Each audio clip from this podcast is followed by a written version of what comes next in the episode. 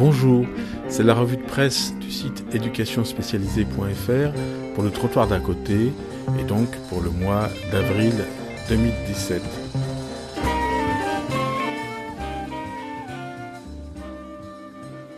Dans ce mois d'avril, eh bien tout le mois était pris par l'élection présidentielle et le premier tour, et beaucoup beaucoup d'articles ont proposé des analyses sociologiques de ce premier tour. Il y a notamment une enquête Ipsos euh, dans laquelle vous trouverez un très grand nombre de données, qui est donc euh, dans la revue de presse du 29 avril. Et donc là, euh, vous aurez des liens avec une grande enquête, avec un nombre très impressionnant de données. Beaucoup de ces données se recoupent. Le niveau de diplôme, de revenus, beaucoup sont instructifs. L'âge, la profession, la religion, les catégories d'agglomération. Mais j'ai trouvé que la question de loin la plus révélatrice était Comment vous en tirez-vous avec les revenus de votre ménage? Facilement, difficilement, très difficilement. Ceux qui ont répondu très difficilement ont voté Le Pen à 43% au premier tour.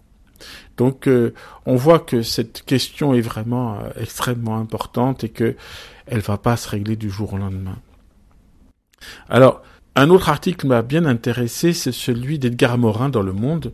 Edgar Morin disant cette élection est un saut dans l'inconnu et euh, lui se situe par rapport à très nombreuses analyses, mettant en avant une opposition entre mondialisme et nationalisme, c'est-à-dire au fond une partie des Français voulant euh, se replier sur la nation et puis d'autres euh, étant bénéficiaires de la mondialisation.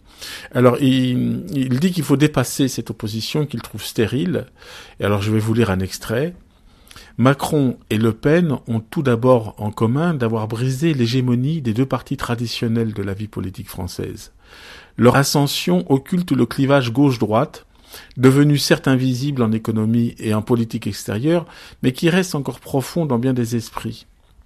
Leur opposition contraint à une alternative stérile entre mondialisation et démondialisation, entre Europe et nation, américanisation et souverainisme, alors qu'il faudrait promouvoir l'indépendance dans l'interdépendance, accepter la mondialisation dans tout ce qui est coopération et culture, tout en sauvant des territoires menacés de désertification par des démondialisations partielles ou provisoires. Il s'agit de maintenir et de protéger la nation dans l'ouverture à l'Europe et au monde. Il faut dépasser l'alternative stérile entre mondialisme et nationalisme. Quant à l'opposition entre progressistes et conservateurs, elle ignore que le progrès nécessite conservation de la nature, de la culture, et que cette conservation nécessite progrès.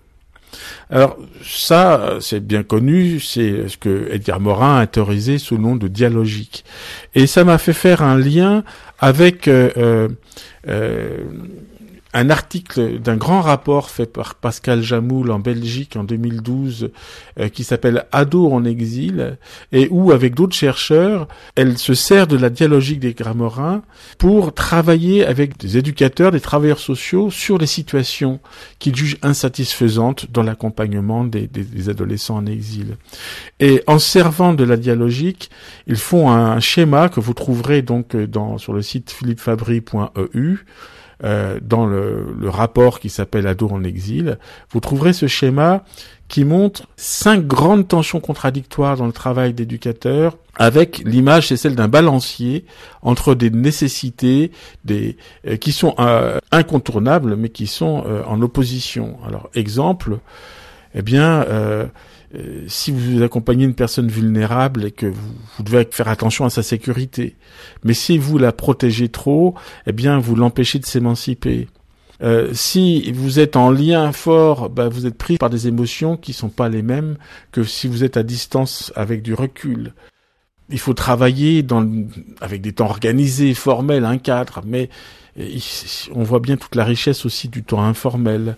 Euh, il faut euh, être capable aussi euh, de travailler en équipe, donc se donner des informations oui, mais si j'en donne de trop, je respecte plus l'intimité et la confiance des personnes que j'accompagne. Et donc, dans, je conseille vivement ce rapport à en exil, parce que là, on voit comment ce concept de dialogique permet de penser à un travail euh, sans vérité. C'est toujours un, euh, un travail jamais fini d'équilibrage entre tensions contradictoires. Et dans ce rapport de, euh, d'adon en exil, c'est vraiment, on voit bien comment ça peut profiter aux travailleurs sociaux.